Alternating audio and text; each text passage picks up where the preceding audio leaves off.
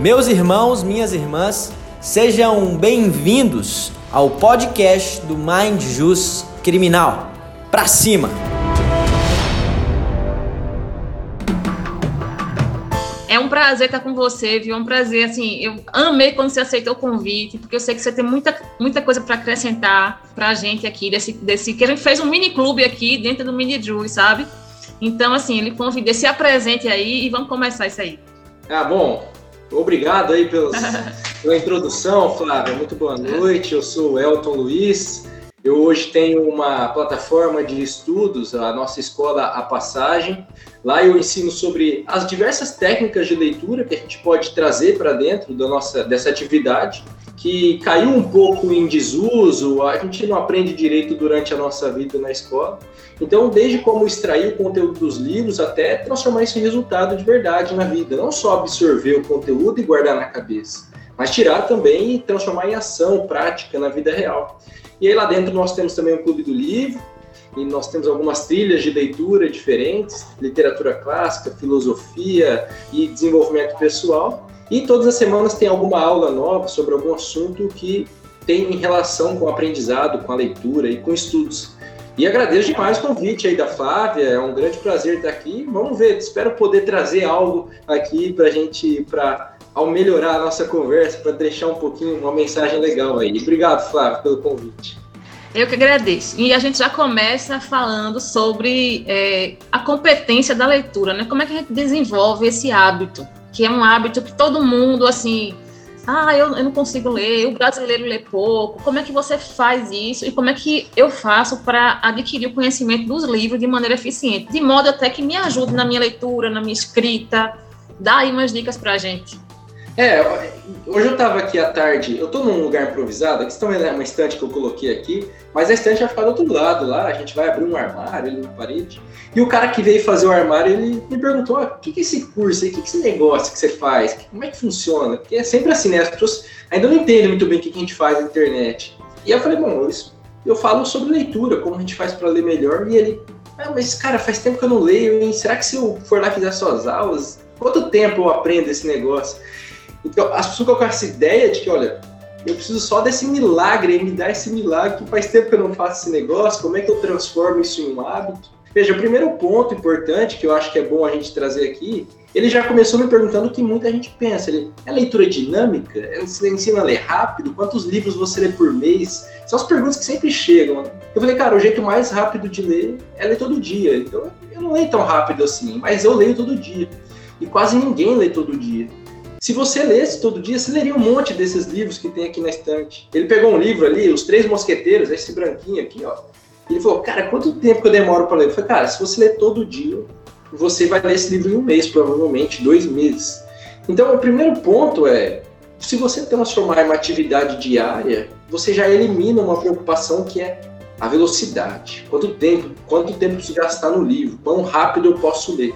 Ainda mais que a gente está falando aqui com pessoas do direito, acredito que vocês têm muitos textos técnicos difíceis, complicados, com uma linguagem diferente, mais formal, e que custam um pouco mais de cognição para ler. Então, não tem por que ter muita pressa. O importante é você conseguir colocar um horário no seu dia. Então, talvez a primeira dica seja o horário. É, é todo mundo que começa a ler, a gente não tem esse hábito, precisa pôr um horário. Eu comecei a fazer boxe esse ano. E aí a gente faltou um dia, porque o, foi segunda-feira agora que o cara que vai comigo falou, cara, tô passando mal, não vai dar não. Mas a gente não faltou no boxe nenhuma vez, a não ser essa, porque a gente tinha um horário fixo.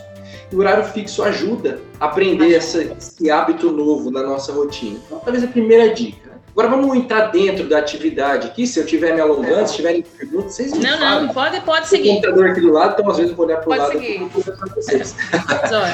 Então, entrando na atividade da leitura, eu gosto muito de olhar para o que Adler fala. Vou tentar resumir brevemente. Tem um livro que eu recomendo, eu acho que vocês vão gostar muito de ler, quem não leu ainda. Se chama Como Ler Livros. Ele separa a leitura em quatro níveis. Né? Não vou explicar os quatro porque não é necessário. O primeiro nível é o elementar, o que a gente aprende ou deveria aprender na escola, que é aquele nível mais básico, conseguir entender uma frase no seu sentido literal. E aqui eu já deixo talvez a segundo, segunda dica aqui da coisa. ler não é só entender o sentido literal da frase. É uma coisa pegar um livro e ler aquela frase e entender ela, né? Literalmente. Mas eu preciso dar um passo além. Eu preciso entender o que, que o cara está pensando quando ele escreveu. Principalmente quando a gente fala de livro de não ficção, livros técnicos. É, tem um livro aqui que tem alguns livros de política aqui que a gente tem, que a gente está lendo, e você precisa entender o que esse cara quer dizer, o que ele pensa na hora que ele escreve. É realmente um processo de conversar com o, escritor. Então, o nível elementar, que o Adler fala, que é o primeiro nível, é entender o sentido mais básico. Mas a gente precisa ir além, conseguir ouvir esse cara. O que ele quer dizer? Quando alguém fala liberdade, justiça, o que ele quer dizer por justiça? Porque as pessoas têm um conceito diferente, né? Alguns erram, alguns não sabem, alguns estão escrevendo, a escrita não é tão boa. Então eu preciso tentar entender o que esse cara quer dizer. É, fala democracia, né? Todo, tudo é. Você não é democrata, você não acredita na democracia. O que, que quer dizer democracia? Então eu preciso entender o que esse autor fala quando ele coloca uma palavra. Esse é olhando para o primeiro nível. Aí Adler fala que a gente tem que ir para um segundo nível de leitura, que ele chama de leitura inspecional. A leitura inspecional e, e, lembrando que cada nível ele abarca o anterior. Então, se eu sei a leitura elementar, eu preciso dar o próximo passo. Eu aprendo leitura inspecional. Se eu sei a leitura inspecional, quer dizer que eu já sei elementar. E assim por diante. A leitura inspecional é uma coisa que pouca gente faz, que é pegar um livro. Deixa eu pegar um livro qualquer aqui, ó. Tem aqui os Lusíadas, são bem bonitinhos que eu tenho aqui, pequenininho. Então, quando eu pego um livro, a leitura inspecional, o que, que ela é? Eu fazer uma pré-leitura. Eu vou dar uma folheada nesse negócio antes de começar a ler. Acho que muita gente esquece deixa passar isso. Aqui nesse livro, peguei um mau exemplo, inclusive que não tem nada na capa, só desenho. Mas a ideia é você ler a capa, você ler a contracapa. Se tiver alguma coisa dentro, você lê aqui. E você ir para um lugar muito importante do livro, que muita gente ignora, que é o sumário. Não sei se vocês estão vendo aqui, mas tem um sumário no livro. A maioria dos livros tem esse negócio. O sumário ele é basicamente o um mapa do seu livro. Se você. Imagina que você vai viajar. Ah, vocês estão. Eu não sei se a Flávia está em Belém, Flávia. Você está em Belém? Maceió. Maceió, tá? Mas porque eu vi o horário lá Belém, tá em Maceió. Imagina se eu decido viajar daqui, eu tô em Maringá, no Paraná, lá pro Maceió. É longe. Sem mapa, sem GPS, sem ver se tem gasolina no carro, ah, sem ver se o carro tá preparado. Imagina a loucura, né? De carro ainda, né? Não vou nem ver se tem avião nem nada. É, vai ser um caos total essa viagem. Posso até chegar, mas vai demorar, vai ser, vai ser um caos. Se você começa o livro sem ler o sumário, sem entender pelo menos esse mapa do livro, a leitura tende a ser mais difícil, tende a ser mais complexa. Então, quando a gente pega o sumário, claro que nos Lusíadas também, eu pego um péssimo exemplo, né? No Lusíadas ele é o canto, de canto primeiro, canto segundo, que ele é dividido em cantos, mas a maioria dos livros que a gente vai ler, o sumário ele tem uma breve, um mapinha ali, mostrando o que, que tem dentro desse livro. Então, quando eu olho para o sumário, eu já estou preparando o meu cérebro para a leitura. Já, ele já está entendendo onde ele está entrando, sobre o que, que vai ser falado ali dentro, mais ou menos o conteúdo. Essa é a ideia do sumário.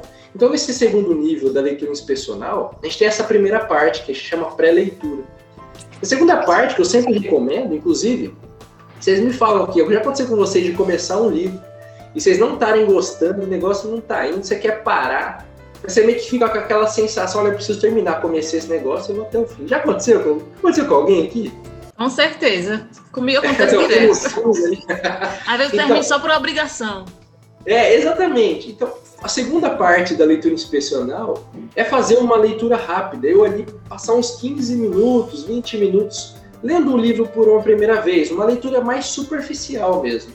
Qual que é a ideia? Eu gosto dessa primeira ideia, que é o seguinte, olha, às vezes eu vou descobrir que não vale a pena ler esse livro agora. Esse livro não fala comigo agora, às vezes ele é muito complicado, não vale a pena eu tentar. Ou ele é um livro que está falando de um assunto que é totalmente diferente do que eu esperava, então é melhor deixar para uma outra hora. Então essa leitura, essa pré-leitura, essa leitura inspecional que vem antes, superficial, ela me poupa esse tempo de gastar essa energia tão grande em um livro muitas vezes. Eu lembro que eu li dois livros uma vez na minha 2018, 2019, um era essencialismo, outra a única coisa. Dois livros até um pouco conhecidos aí.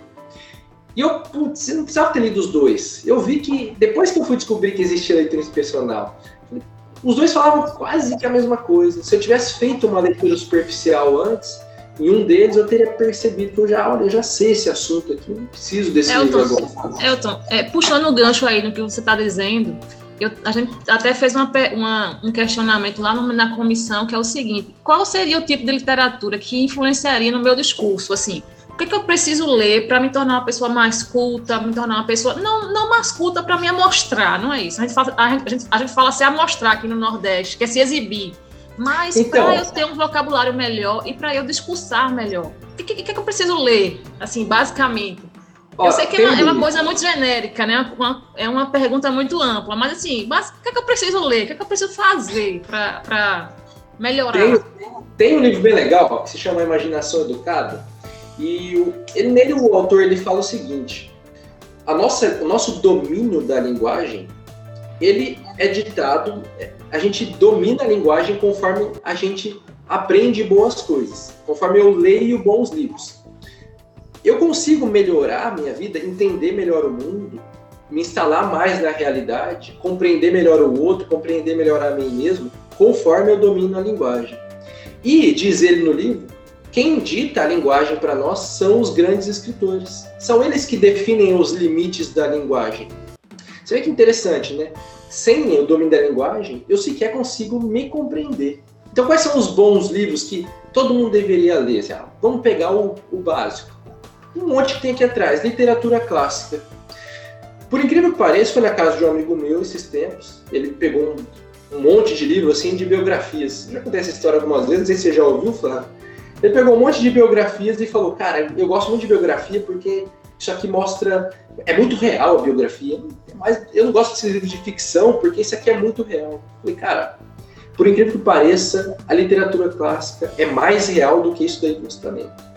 Porque lá na literatura clássica, os grandes escritores, eles têm uma capacidade que poucas pessoas na história conseguem ter. Eles enxergam uma parte do ser humano que a gente não enxerga muito bem. Então, quando eu leio a literatura clássica, eu ganho repertório, eu ganho linguagem, eu ganho entendimento sobre mim, eu descubro coisas que eu não sabia. Para quem está acostumado a só ler livro técnico o tempo todo, a só ler livro de não ficção, a só ler biografias, parece, cara, mas é que não sei se precisa disso daí, entendeu? Eu só quero melhorar aqui essas coisinhas da minha vida. Mas a verdade é que ali você vai ganhar repertório, você vai ganhar vocabulário, você vai ver boa escrita você vai entender bem as ideias. Os bons escritores, os grandes escritores, eles têm, tornam uma coisa mais fácil. A gente pensa que é mais difícil ler. Na verdade que não. Eles escrevem tão bem, tende a ficar mais fácil. É claro, se eu não leio nada, quero começar agora, eu vou ter que aprender. Vai custar um tempo, é claro, igual qualquer coisa. Quanto tempo você demora na universidade, no curso de direito, para aprender as coisas? Passar uns cinco anos. E ainda tem que aprender, continuar estudando pro resto da vida, eu imagino. Né? Então é a mesma coisa. Então, se fosse dar uma dica, uma sugestão de leitura, é literatura clássica. É ali que você vai construir esse domínio da linguagem. Cara, é, a gente respondeu. Passando para uma outra etapa, gente, o tempo da gente é curto e as perguntas são muitas, que eu separei. Beleza, beleza, mas, vai. Mas passando para outra, outra etapa de leitura e redes sociais, certo? A gente sabe que hoje as redes sociais estão aí, as pessoas cada vez se expressando mais, cada dia querendo até fazer o seu próprio negócio na rede social. E como advogado, a gente não pode ficar fora dessa era, né? A gente também, também tem que desenvolver habilidades para poder falar, para poder. E aí eu, eu, te pergunto o seguinte: nesse mundo virtual, né, que a voz ganhou mais força ainda com, essa, com esse negócio de Clubhouse, é, como é que eu falo para. Até a pergunta que eu coloquei aqui, ó como é que eu falo para as pessoas quererem ouvir? Ou seja, que seja aquela fala gostosa, aquela fala que, que leva a pessoa a querer me ouvir, já que tem tanta gente parecida comigo que fala a mesma coisa. Digamos assim, como é que eu faço? Tenho um diferencial para isso. Eu não sei se eu encontro isso nos livros e desenvolvo essa habilidade nos livros. Mas como a fala está inteiramente ligada à leitura, eu só vejo essa, essa saída. Não sei se você entendeu a minha pergunta. Eu entendi. Tem dois pontos legais para ver, bem rapidinho. Vamos lá. Você, vou tentar sintetizar a resposta aqui. Primeiro ponto, sim, a leitura vai te ajudar a falar melhor, justamente por isso que eu estava dizendo. Ela constrói o repertório, ela te dá domínio sobre a linguagem. Domínio sobre a linguagem, melhor comunicação. Eu tenho mais palavras dentro da minha cabeça, o raciocínio melhor. Estava lendo um livro hoje, O Cérebro no Mundo Digital, está dentro do nosso clube lá. Acabei ali a leitura dele para gravar a aula. E, e ela fala muito disso, né? O processo da leitura profunda, ele envolve muitas áreas do cérebro. Então isso vai desenvolvendo o meu pensamento crítico, a minha capacidade de entender o que eu estou dizendo é verdade ou não é, a minha capacidade de concatenar ideias, de continuar o discurso, não deixar desconexo. Esse é um ponto. O segundo ponto, como é que eu falo para ser ouvido? Olha, primeiro, a pessoa para ela querer te ouvir, você tem que conseguir falar com ela. Quem está ali do outro lado da câmera. Tem esse, essa parte aqui da, olha, eu olho para a câmera e vejo você. Não vejo vocês, entendeu? Eu não vejo as pessoas, eu vejo você, porque do outro lado só tem uma pessoa. Só a Flávia tá me vendo ali, outro só tem a Fabíola, e assim por diante, só consigo ver as duas aqui na tela do computador. Mas, então, esse ponto também é importante. E como é que eu falo? Por que, que a leitura me ajuda a falar o que o outro quer ouvir? Porque, voltando para a literatura clássica, porque eu conheço melhor o ser humano, conheço melhor as dores do ser humano, os desejos que ele tem. Você vê que as pessoas que você mais gosta de ouvir, às vezes nem é o melhor cara domínio técnico do conteúdo. Isso complementa e isso dá respaldo, dá autoridade para a pessoa. Mas é porque você percebe que ele está falando com algo que você tem aí dentro um desejo que você tem. Ah, eu quero vender mais. Mas por que você quer vender mais? É um desejo um pouquinho mais profundo que isso. Ah, é mais dinheiro. Por que mais dinheiro? É segurança que você quer? É porque você quer. É vaidade? Você quer mostrar que você tem um carrão? Então, os bons comunicadores, eles, vão, eles conhecem melhor o ser humano, eles conseguem falar melhor com ele. Então, falam mais do que você quer ouvir. É assim que eu faço, me faço ouvir nas redes sociais. Boa. Outra coisa, Elton, é, como é que o, o, advogado, né, ele pode tirar essa abstração dos livros e trazer para a prática do dia a dia? Porque, é assim, os advogados, eles têm pouco tempo e trabalham muito, e os criminalistas, pior ainda, que trabalham muito mais, sabe? É uma classe da advocacia que trabalha muito mais. Então, como é que a gente pode fazer isso, assim, fazer uma leitura mais, digamos, entre aspas, rápida, mais eficaz e que eu possa trazer essa leitura para a minha vida, aplicar de verdade, não ficar somente, ah, já li tal livro e, não apliquei. Aí como é que eu, como é que eu faço isso? Ó, resumido, parte simples, tá? Essa resposta simples eu vou para um pouquinho mais, um pouquinho maior. A simples é, faça três perguntas toda vez que você lê. Por que isso é importante? O que eu posso fazer com isso? É, são quatro. O que eu posso fazer com isso? como eu posso fazer isso e quando eu vou fazer isso. O quando é importante, senão você não faz. Ah, li um negócio lá, por que isso é importante? Tem que mudar a motivação, senão não vai. É, o que eu posso fazer com isso? Como eu posso colocar isso em prática e quando eu vou fazer? Essa é a parte simples, superficial da coisa. Agora vamos para um pouquinho mais profunda, que ela é importante. É rapidinho. Hugo de São Vitor fala muito que você precisa meditar naquilo que você lê. Quando a gente vai lá e lê se você ler Aristóteles, Platão, essas coisas, você vai ver que esses caras, a filosofia deles estava ligada com a experiência pessoal deles, ali, personalizada. O cara estava toda hora comparando com a experiência dele.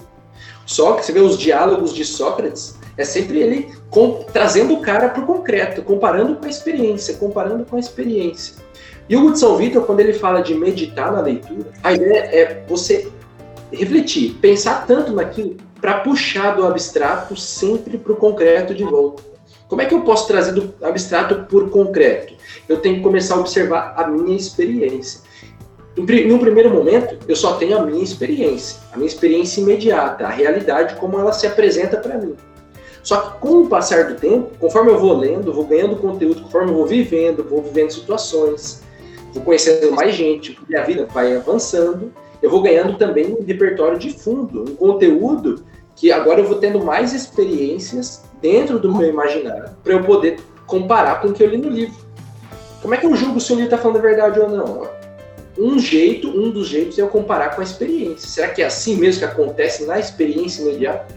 De todos os exemplos que eu me lembro, que eu tenho aqui guardado na minha cabeça, da história da minha vida e das histórias que eu já vi. Será que é assim mesmo que aconteceu? Então é assim que eu vou puxando do abstrato para o concreto. É, você falou, tem pouco tempo, tenho, a gente trabalha muito, e é verdade, trabalha pra caramba, tem pouco tempo disponível. Mas quando você coloca um assunto dentro da sua cabeça, o seu cérebro trabalha para você, mesmo inconscientemente. Então, eu terminei um livro, terminei aquele assunto, estou com aquilo ali.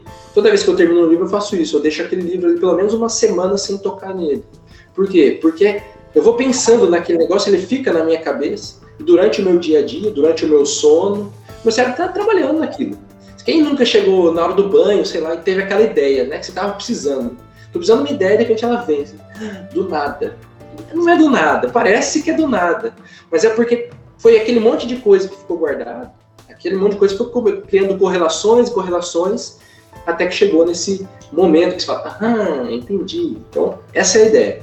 Eu lembro que você fez até uma leitura guiada no YouTube sobre a vida intelectual. Eu, eu assisti a primeira aula, não consegui parar, parar de assistir, assistir as três aulas. E assim, eu achei formidável como que você aborda lá, né?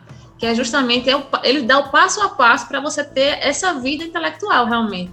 E diferente do que muitos acham, não é uma vida que você fica o dia todo lendo livro. Longe disso, é duas horinhas só. Então, assim, não tem motivo para a gente não ler, não é isso? Não tem Exatamente. motivo. Então, você tinha, você tinha falado outra... isso, né? Mas pode é. continuar.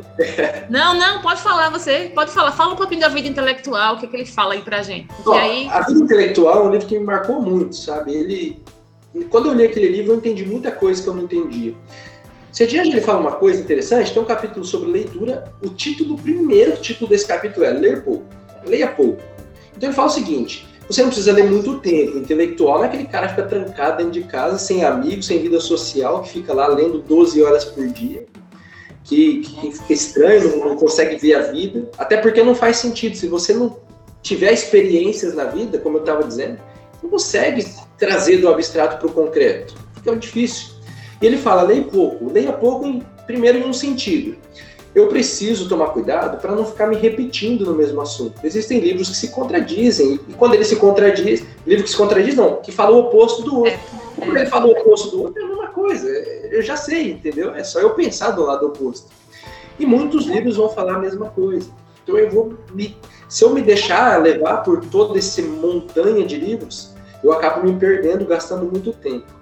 Eu guardo pouco tempo no meu dia, ele fala pouco tempo é duas horas. Você pode começar com menos, mas eu garanto que dá para chegar em duas horas, mesmo quem tem a agenda mais lotada de todas aí. Porque eu conheço pessoas com agenda lotada e que dão um jeito, porque a gente deixa ir embora muitos pequenos intervalos de tempo. Se você parar para observar a sua vida, você vai ver que você perde vários 10 minutos, vários 15 minutos, sem nem reparar o quão importante eles são. Então você consegue garimpar ali uma horinha pelo menos no dia, eu vou te falar, viu? E esse Etilange, ele fala muito disso no livro, né? Então ele fala, você lê pouco nesse, nessa questão, e você também toma cuidado, uma coisa importante. Às vezes eu começo um assunto, né, vamos pegar política que todo mundo é, anda muito interessado em ler. Eu vou ler lá sobre o marxismo. Se eu começo a ler só sobre isso, eu posso me afundar naquilo até nunca mais conseguir sair daquele buraco. Se eu só o povo, por outro lado, só conservadorismo, eu posso ir lá naquele meio e de repente perder a noção do que tem fora. Então é preciso tomar cuidado também para não ficar só em um assunto. Você alarga um pouco no começo, ganha um pouquinho de conhecimento geral, para depois você se afunilar conforme você vai se especializando em alguma coisa. O advogado criminalista, aí sim, ele vai se afunilando naquele ponto. Mas nunca deixe de construir esse conhecimento geral. A gente pode até comparar com conhecimento horizontal e o vertical. Né? Nunca deixe de construir esse conhecimento horizontal mesmo que seja, ele é superficial tem que ser mesmo, mas para você não correr o risco de se perder dentro de uma teoria e não conseguir mais enxergar o mundo fora dela. Então você perde a noção da realidade. Eu não enxergo mais a realidade como ela é, só a partir dessa lente e aí fica complicado. Aí eu começo a me perder no meu discurso. Verdade. Ô Elton, é grande, eu, já, eu, eu tive a oportunidade de assistir grandes discursos, né, do Barack Obama, de outras pessoas, que, assim, você realmente para e ouve e aquilo ali faz sentido para você, né?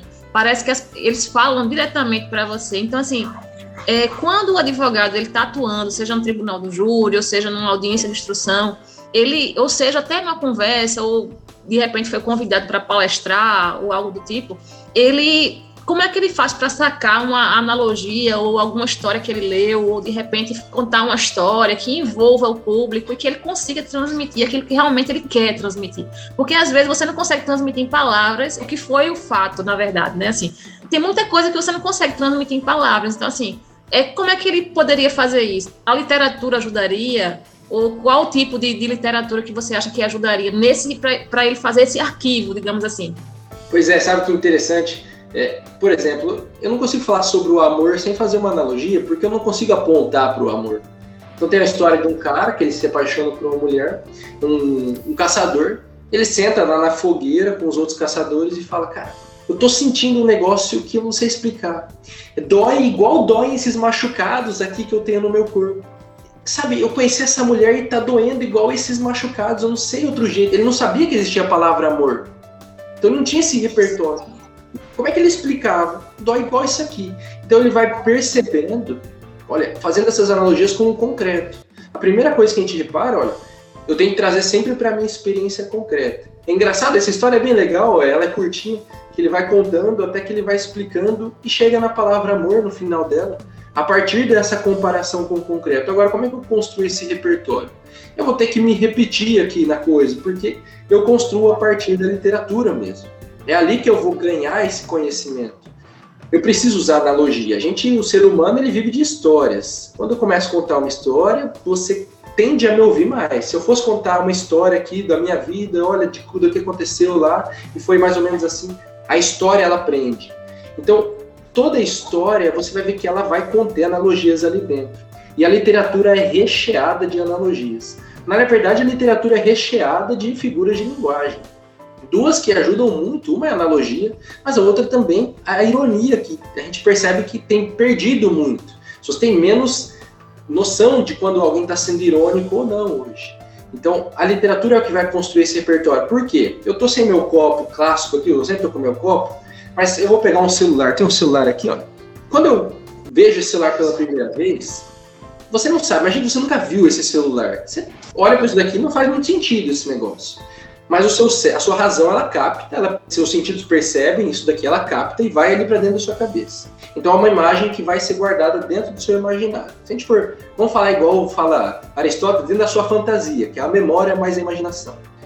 Conforme você vai mexendo no celular, eu vou, alguém vai te explicando, olha, o celular faz isso, pode ligar, entra na internet, não sei o que, tira foto. É como se o seu cérebro pegasse essa primeira imagem do celular e fosse grudando algumas camadas. Né? Então ele vai melhorando essa imagem dentro da sua, da sua fantasia, que ele vai guardando, vai tornando ela mais clara e mais completa. E aí você vai tendo cada vez melhor a noção do que é um celular dentro da sua cabeça. Então, a literatura, quando eu vou lendo, quando eu vou trazendo o repertório que eu estou fazendo comigo, eu estou colocando um monte dessas imagens e cada vez mais melhorando as que eu já tenho, trazendo novas camadas para elas. E aí eu vou começando a entender cada vez melhor os assuntos, as palavras, o amor mesmo. Como é que eu vou entendendo o amor? Cada experiência amorosa que você tem, cada leitura que você lê. Quem aí já leu Orgulho e Preconceito, Jane Austen, essas autores, começa a entender um pouco mais. Se você levou meu Julieta, você ganha um pouquinho mais. Quando eu leio Hamlet, eu entendo um pouco mais sobre o que é vingança, por exemplo.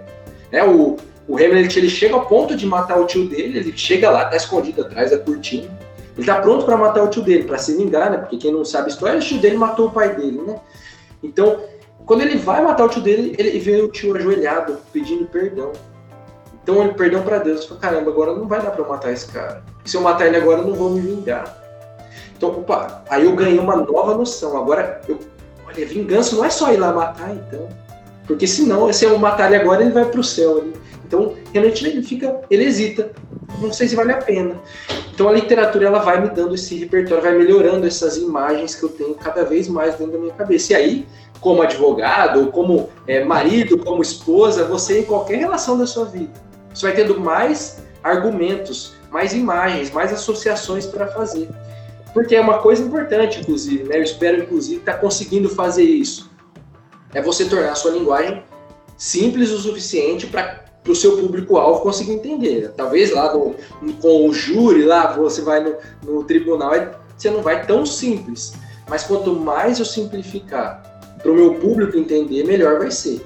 Não adianta só falar um monte de coisas complicadas. O advogado vai falar com o cliente, isso é uma coisa que já vi muitos advogados cometerem o erro. Ele chega para o cliente, potencial cliente, fala um monte de termo técnico. O cara não entende nada. E acaba não, não dando certo, não fechando aquele negócio.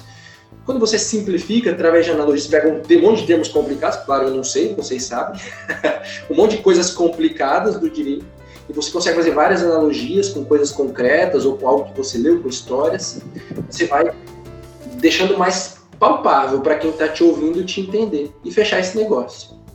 Acho que espero ter respondido a pergunta. Respondeu sim. Outra coisa, assim, é sobre a imaginação, Elton é, quanto que, o quanto que você acha importante a imaginação? A gente sabe que a gente é advogado, né? Mas nem por isso a gente, muito pelo contrário, né? Nem por isso a gente deixa de imaginar. Todos nós imaginamos, né? De um, de um, de um grau ou outro.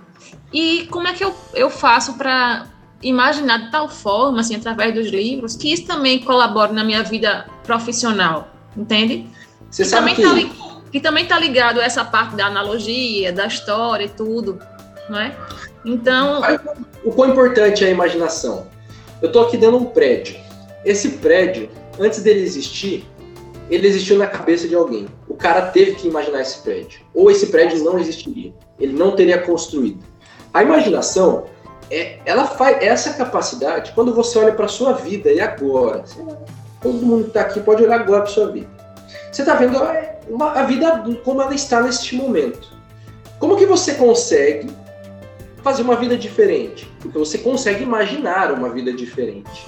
Se você não imaginasse, como é que você mudaria essa vida? Se você não imaginasse como que é ter mais clientes, como você conseguiria mais clientes? A imaginação é essa capacidade de eu enxergar um mundo que ainda não existe. É um mundo imaginário ali ainda. Né? Eu não vou mudar o mundo como ele é, o mundo quadrado. Não é isso que eu estou dizendo. É que eu vejo a minha realidade hoje e eu começo a pensar em como eu queria que ela fosse. Então ela é assim, mas como eu queria que ela fosse. E não é, isso não quero dizer para você mudar a realidade como ela é. Ah, eu queria que essa árvore fosse um carro. Não, tem calma, não é assim. Mas é eu, olha, se eu não imaginar como eu queria que a minha vida fosse, eu não teria capacidade de lutar para isso acontecer. Se eu, o arquiteto não imagina esse prédio, ninguém levantaria esse prédio. Como é que o cara ia falar, olha, onde vai cada tijolo, que cor que pinta? Então alguém tem que imaginar. Então, na minha vida profissional, é a minha imaginação, ela me ajuda a construir também a minha ambição de para onde eu quero ir, que caminho eu quero trilhar. Porque quando eu olho lá na frente esse lugar que eu quero estar, a partir dele eu consigo ver quais são as habilidades que eu preciso desenvolver. Ah, eu quero virar, na verdade, aqui eu quero virar um promotor. Beleza, mas o que, que você precisa para virar um promotor? Tem que passar no concurso, tem que estudar. Então você vai olhando, voltando e descobrindo quais habilidades. Ah, eu preciso falar melhor, eu preciso melhorar meu discurso. Ah, eu quero entrar nas redes sociais. O que, que eu preciso aprender? Você se imagina já na câmera para você saber, olha, eu preciso falar na câmera.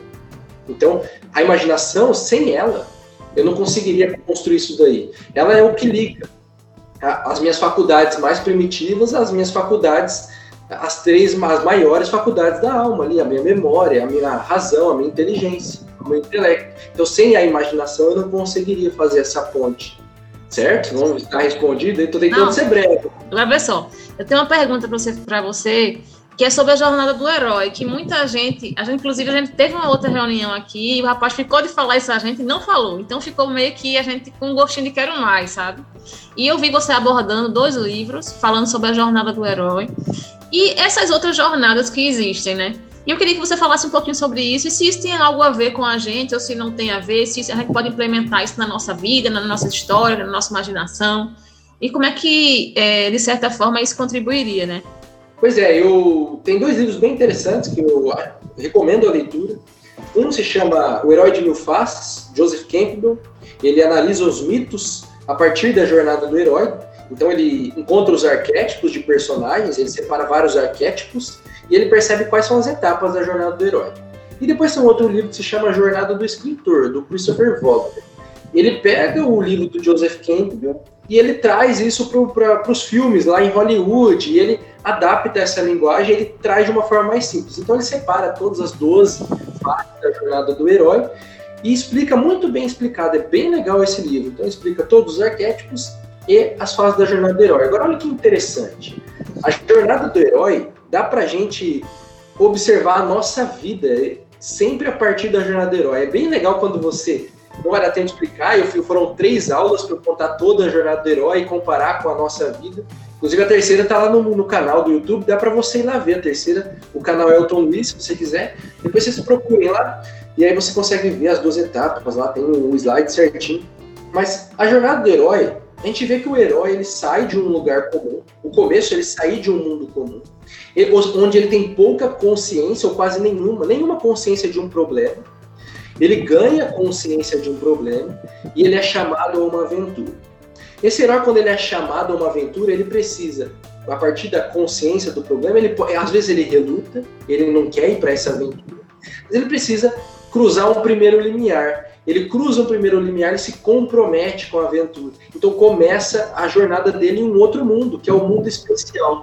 Então Joseph Campbell ele fala, olha, o herói ele sai de um mundo comum e ele vai para um mundo especial. Quer ver um exemplo? O Senhor dos Anéis, quem já viu o filme, leu o livro.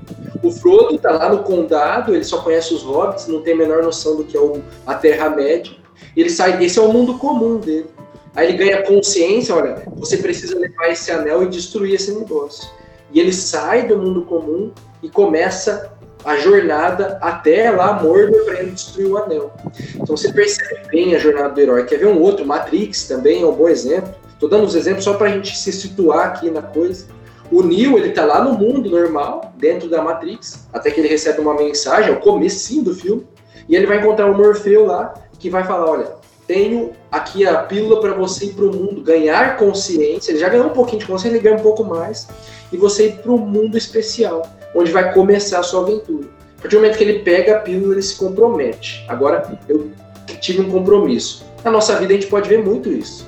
É, eu falei, eu tava, eu voltei em novembro para o Brasil e eu fazia um ano que não fazia exercício físico direito. Então eu tinha uma consciência do problema, mas eu relutava em fazer algo a respeito. Aí quando eu cheguei aqui, eu falei, não, agora eu vou para academia, agora eu vou voltar a jogar bola, agora eu vou lutar. Quer dizer, comprometimento, eu me comprometo com a mudança.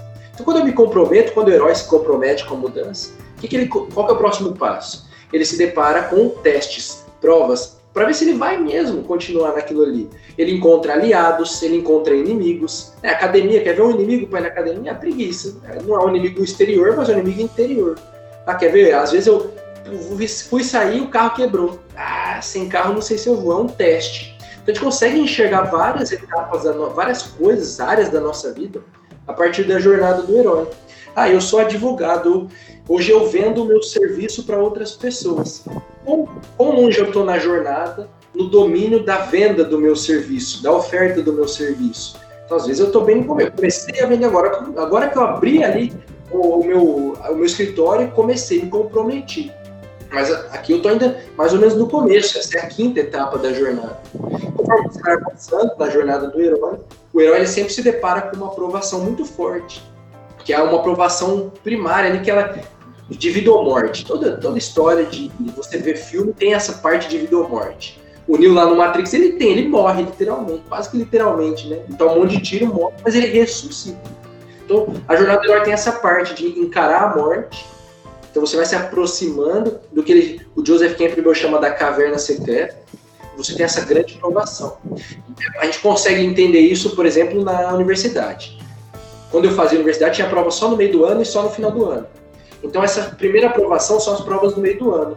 Eu passei ali o meio do ano inteiro ali, metade do ano estudando, ralando, indo na aula, testes, aliados. Às vezes o professor vira meu inimigo, não sei se acontece isso com alguém, mas muita gente enxerga assim. E aí eu chego nas provas do, do final do semestre. Então, olha, tem uma grande aprovação. Vida ou morte. Se eu não passar ali, às vezes já pego o DP, já tem que fazer tudo de novo. E a segunda, e o herói continua nessa jornada, ele ganha, quando ele passa dessa primeira aprovação forte, ele ganha alguma recompensa, e ele continua para voltar. Então ele foi para o mundo especial, passou por essa primeira aprovação, e ele pode ou avançar para novas aventuras, ou voltar para o mundo comum. E nesse caminho de volta, ou nesse avanço, ele enfrenta uma segunda aprovação de vida ou morte, que nessa segunda aprovação a gente pode comparar com a prova do fim do ano. Agora vai acabar o ano, eu faço essas provas finais. E quando ele termina essa segunda aprovação, ele ressuscita a fase 11, que é da ressurreição. Então é mais uma de vida ou morte. Por exemplo, no Matrix não tem, não tem ressurreição. O Neo ele morre mesmo no final. Mas ele chega nesse final e retorna com o Elixir. É a, última, é a última etapa da jornada do herói, que é o voltar com esse algo que eu ganhei. O Elixir ele é esse líquido que dá vida, rejuvenesce, né? o Santo Graal do Rei Arthur. Então, o Neo ele dá o elixir, ele liberta a humanidade, não vai morrer, não vai acabar o mundo mais. Então essa segunda aprovação tende a ser algo de, olha, vai acabar o mundo se você não fizer isso. O Frodo ele tem que jogar o anel lá no fogo, senão o mundo acaba. E ele consegue, ele joga e aí ele volta com o elixir, o mundo fica em paz. Ele consegue voltar para o mundo comum dele, lá para o condado, com tudo tranquilo. E ele aprendeu algo novo. Então, a, a etapa da jornada do herói, bem resumidamente, a gente consegue enxergar isso na nossa vida. Eu, eu, percebo quando eu tenho pouca consciência de um problema, ganho consciência, me comprometo com uma mudança e faço o caminho todo através das provações para voltar com esse elixir, com esse conhecimento grande. Você também pode enxergar, só para finalizar a resposta, o seu cliente assim. Quando eu vou ofertar um produto, um serviço, o meu cliente muitas vezes ele está na etapa 1, no começo, ele não tem consciência do problema, consciência limitada do problema. Aí eu vou apresentando, vou mostrando, vou dando consciência desse problema. Aí quando ele cria a consciência, muitas vezes ele reluta, não vou comprar, tá caro esse negócio aí, ou não sei, agora não é a hora, não, não ainda muito confiante. Ele ainda pode relutar a mudança. Mas você, a, a, o pitch de vendas, ele tende a levar o cliente até o passo do comprometimento. Quando que ele se compromete? Quando ele paga o seu serviço. Agora ele está comprometido com a mudança. Ele pode, por exemplo, eu vendo a nosso, nossa plataforma de ensino, você pode pagar lá, mas não fazer nenhuma aula. Então é possível que seu cliente se comprometa, mas não faça nada, inclusive. Mas ele, porque isso é parte dos testes, das, da, dos do encontros dos aliados, dos inimigos. Mas vai chegar o momento de uma grande provação. Então, para muita gente, a grande provação aí, por exemplo, quem quer entrar na internet, você vai perceber que você pode chegar até o momento de, ó, agora eu vou gravar, agora eu faço a live. Mas fica enrolando, não faz a live, não faz a primeira live, não abre, não responde a primeira pergunta na caixinha de perguntas do Instagram. Por quê? Porque ainda não, ainda não foi para prática. Então você consegue, não, estou comprometido, mas ainda sem fazer a coisa. Então a gente percebe que a gente pode analisar a nossa vida através da jornada do herói. Não sei se ficou muito claro aí, tentei ser breve na explicação. Oh, perfeito. Outra coisa, você falou aí de preguiça. Na jornada do, do herói, eu acho que todo mundo se identifica, né? Porque, de certa forma, isso acontece na vida de todos nós. No advogado, mais ainda, porque realmente a gente, no final, a gente encontra o Elixir. Mas, assim, até esse final, né? Agora, outra coisa, você falou aí de preguiça, né? Como lidar com a preguiça na leitura, assim, por exemplo, tem pessoas que não lê muito, que tá aqui, por exemplo, ah, como é que eu desenvolvo esse hábito? Graças a Deus eu desenvolvi a trancos e barrancos esse hábito, mas eu sei que é difícil para quem não começou ainda. Mas assim, ah, eu quero começar, eu, mas quando eu pego o livro eu fico com preguiça, eu vou dormir, eu não sei onde começar, eu não sei. Como é que eu faço essa passagem, vamos dizer assim, né? Porque igual lá o, o o teu clube do livro lá, que é a passagem. Como é que eu faço? Como é que eu saio de uma pessoa que nunca gostou de ler ou que não teve uma experiência muito boa com a leitura para um leitor assíduo, constante e que aplique a leitura no dia a dia, digo? Olha, a primeira coisa que é interessante é o seguinte: quando eu fui a primeira vez ler, que eu queria ler para aprender mesmo, aprender alguma coisa que fosse ser útil na minha vida, eu peguei um livro que chamava, inclusive, era O Pai Rico, Pai Pobre. Esse livro é conhecido, lá em 2015. Eu peguei esse livro e quando eu li ele, eu, caramba, como que ninguém me ensinou isso? Enxerguei um monte de possibilidades futuras. E agora, e depois desse livro, eu nunca mais parei. Por quê? Porque eu entendi que a leitura me leva, ela faz essa ponte até essas possibilidades futuras. Eu preciso de conhecimento se eu quiser fazer alguma coisa. Então, o jeito de vencer a preguiça, o primeiro é a gente tende a fazer o que está mais fácil ou que traz a recompensa mais imediata. Ah, eu vou ler ou eu vou comer esse bolo de chocolate? O bolo de chocolate parece mais interessante. Ele, a recompensa é imediata. Na hora eu vou sentir aquele sabor, na hora eu vou gostar daquilo. É, vamos fazer uma comparação diferente. Eu vou comer o bolo de chocolate e vou para academia. Cara, olha a comparação, né? Entre bolo de chocolate e o abdominal, poxa, não tem nem como competir. Se eu estiver olhando para a recompensa imediata. Agora, se eu conseguir trazer a recompensa futura tornar ela cada vez mais palpável, enxergar ela melhor, aí eu começo a ganhar um pouco mais de força para fazer, para vencer essa preguiça. Quando eu entendo o benefício futuro que a leitura me traz, isso fica muito claro conforme você avança na sua vida. Para quem não lê nada que está aqui, não leio nada, Elton, não, não gosto muito. É um pouco difícil de enxergar concretamente. Mas dois, três bons livros que você lê, você vai ver alguma mudança na sua vida, você já começa a ver na prática. Nossa, é verdade, o livro realmente me traz o que eu preciso, me ajuda nessas coisas. Esse é o primeiro jeito. Agora, olha só, para a gente ter poucos minutos, tem um livro chamado A Educação da Vontade, de Júlio Paiot, muito bom. E ele fala o seguinte: eu preciso, nós precisamos colocar esforço contínuo na nossa vida. Todo dia eu preciso acordar, levantar da cama e me esforçar. O esforço não é natural, eu preciso me esforçar, é contínuo. Logo, o inimigo do esforço provavelmente é também uma força contínua. E essa força é a preguiça. Ou seja, eu não venço a preguiça e acabou. Não, a preguiça é um inimigo, eu fui lá, matei ele, pronto, agora tá resolvido para a vida. Não, é para sempre. Você vai ter que sempre lutar com esse negócio. Então, uma coisa é essa, né? Superficial, enxergar cada vez aquilo que está lá na frente. A segunda é que você vai precisar treinar, educar a sua vontade mesmo. É uma, é como se fosse um músculo, igual você vai lá na academia faz o bíceps para ficar com o bíceps maior. A vontade também é esse músculo que você vai ter que treinar com o tempo. Então, para começar a ler todo dia, o que, que você faz? Começa com pouco tempo, 15 minutos. E eu ainda eu faço de um jeito que é impossível qualquer um aqui me dar uma desculpa. Que é você ler 5 minutos de manhã, 5 à tarde e 5 à noite. Eu duvido que você não tem 5 minutos disponível no seu dia. Então você consegue começar lendo 15 minutos por dia. E aí, conforme o tempo for passando, você pode ir aumentando gradativamente, porque você está fortalecendo a sua vontade. É, eu comecei a acordar cedo um tempo na minha vida. Cara, no começo, para quem gosta de acordar tarde, sabe disso. É complicado. Vai tentar acordar 5 da manhã se você acorda às 7. Cara, é coisa mais difícil que tem. Mas aos poucos você vai treinando a sua vontade e vai conseguindo trazer isso, deixar isso melhor. Então, isso é uma coisa importante da gente entender. Então, acho que dá para dando 11 horas aqui, acho que essa é a dica que eu daria. Comece pequeno e vá avançando. E outra, a gente só para finalizar, a gente tende a achar que algo é mais difícil ou mais chato do que realmente é. Isso eu aprendi no livro do Scott Young, chama Ultra Learning. Eu tendo a achar que ler vai ser mais chato ou mais difícil do que realmente é. E os primeiros minutos eles são mesmo, mas são só os primeiros, até que eu entre naquela atividade. E meu cérebro fala, hum, agora me concentrei.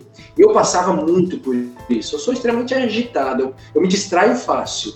Então, quando eu começava um livro, os primeiros cinco minutos era nenhuma concentração, eu não sabia muito bem o que eu estava lendo. Só que assim que passava esses primeiros cinco, seis, sete minutos, de repente assentava e eu, opa, agora foi. E aí ficava legal, ficava gostoso, não era mais tão chato, não era mais tão difícil. E conforme o tempo foi passando, eu fui ficando é, mais habilidoso em conseguir ler nesses mesmo nesses primeiros cinco minutos. Então é coisa de você vai fazendo com o tempo e vai melhorando. É, e também, Elton, queria deixar aqui uma, até uma sugestão. Ele vai falar um pouquinho também do Clube do Livro dele. Mas, assim, depois que eu entrei no Clube do Livro dele, eu passei a ler mais, melhor. E, assim, eu já lia antes, mas um, um clube li, do livro, você encontra pessoas que gostam da mesma coisa que você e, de certa forma, estimula e dá uma motivação a mais, sabe? É a mesma coisa quando você vai para academia. Se você for com alguém, você já vai mais animado né? Você não vai só. Então, eu senti isso, sabe, Elton, quando eu entrei no clube do, do livro lá, assim, senti uma certa motivação, pô, eu tenho que ler esse livro, eu tenho que fazer isso, então meio que é uma motivação, é um estímulo a mais, sabe? Então eu senti isso e assim, gostei, e gostei disso, porque quando você lê sozinha, sem propósito de discutir com alguém, você meio que, poxa, eu vou ler, vou ficar para mim, né? Mas quando você de repente discute com outra pessoa que você leu e, aplica, e, e desenvolve a ideia de fato, né? absorve o que realmente você entendeu, então fica mais gostoso de você ler, de você se interessar, né? e eu queria que você falasse aí, para a gente fechar, sobre onde, onde é que o pessoal te encontra, como é essa, esse clube do livro e suas redes sociais, onde é que o pessoal te acha? Fala aí. Em, em 2018 eu falei, cara, não tem ninguém para conversar de livro, dos livros que eu leio, o que, eu vou fazer? Ah, falei, quer saber? Eu vou encher o saco da internet. Comecei a ligar a câmera e fazer grava vídeo. Então eu comecei a falar com vídeo para falar dos livros. O Clube do Livro faz isso mesmo. Hoje eu não ia na academia, mas a minha namorada ela me encheu tanto o saco que eu fui. Você vê, porque quando você tem alguém que eu falo que encheu o saco, mas ela fez bem. Ela falou, não, você vai sim. Quando você tem um parceiro, você faz. De manhã eu vou lutar com um amigo, então eu vou segunda, quarta, sexta com um amigo. É mais difícil de desistir, é mais fácil de acordar cedo, de vencer essa parte. O Clube do Livro faz isso mesmo, ele cria esse compromisso. E ele abre essa porta para você conversar com pessoas que estão falando da mesma coisa, podem ter visto pontos diferentes do mesmo livro, que você não tenha pegado ainda e você, olha, aprendi uma coisa nova. Então tem essa parte gostosa também. Onde que você pode me encontrar hoje? Olha, o meu Instagram é Elton Luiz SF procurem lá, quem quiser, falo sobre livros todos os dias, a gente fala sobre conhecimento, aprendizado, como estudar melhor. O Clube do Livro está fechado, as inscrições do Clube do Livro não vão abrir tão cedo. A plataforma dos cursos lá, nossa escola com aulas semanais, com os cursos de leitura, eu, Clube do Livro lá dentro. Provavelmente a próxima abertura será em maio ou em junho. Mas acompanhe, tem conteúdo gratuito, dou aulas todas as semanas no YouTube, segunda-feira às 7 horas. E toda sexta-feira, às duas da tarde, tem uma leitura guiada também ao vivo lá pelo YouTube. pego um livro que eu estou lendo todos os meses e leio ali alguns trechos mais importantes com vocês aí na câmera. E as pessoas têm gostado muito da leitura guiada, porque ah, acho que tem aparecido alguns pontos do livro que ficam faltando. É certo? É muito então, boa a leitura guiada. Agradeço é, eu tô... o convite, viu, Flávio? Obrigado Nossa, todo mundo. A gente que agradece. Deixa eu ver se o pessoal tem alguma pergunta para te fazer, porque eu fiquei ah. falando aqui. Gente, você tem alguma, alguma pergunta para Elton, Matheus, Alessandra, Marcele? Acho que não, acho que ninguém tem, não. Mas aí eu vou deixar aqui o, o Instagram do Elton, para quem quiser entrar em contato com ele, tá? Ele tem um clube do livro que é ótimo, eu participo. E foi através de lá que a gente se conheceu, né, Elton? Elton, é querido, de pronto aceitou meu convite. E eu agradeço, é isso. Muito obrigada. E assim, eu acho que você vai ser convidado várias vezes para cá? Porque, assim, a gente ficou com gostinho de quero mais. Né, Fabiola? Fala aí um pouco aí também. É, ficamos mesmo, porque é, é só agradecer, né? né? Eu, não dá nem para falar, porque fica, a gente fica tão encantado, fica ouvindo, ouvindo, ouvindo, dá vontade de ouvir mais dela para ficar umas três horas de reunião aqui. Muito obrigado, Elton, foi muito bom, muito enriquecedor. Com certeza nós vamos te convidar muito mais vezes, porque foi muito importante pra gente, viu? Obrigada de verdade. Elton, brigadão, viu? Tudo eu, eu agradeço imensamente aí o carinho e podem, ter, podem contar comigo, sempre convidarem. Eu vou, a, coloco na agenda, a gente ajeita os horários. Com certeza, com certeza. Abração, querido. Tchau, gente. Tchau, tchau, tchau gente. Até mais. Um abraço. Podcast do Mind Jus Criminal. Pra cima!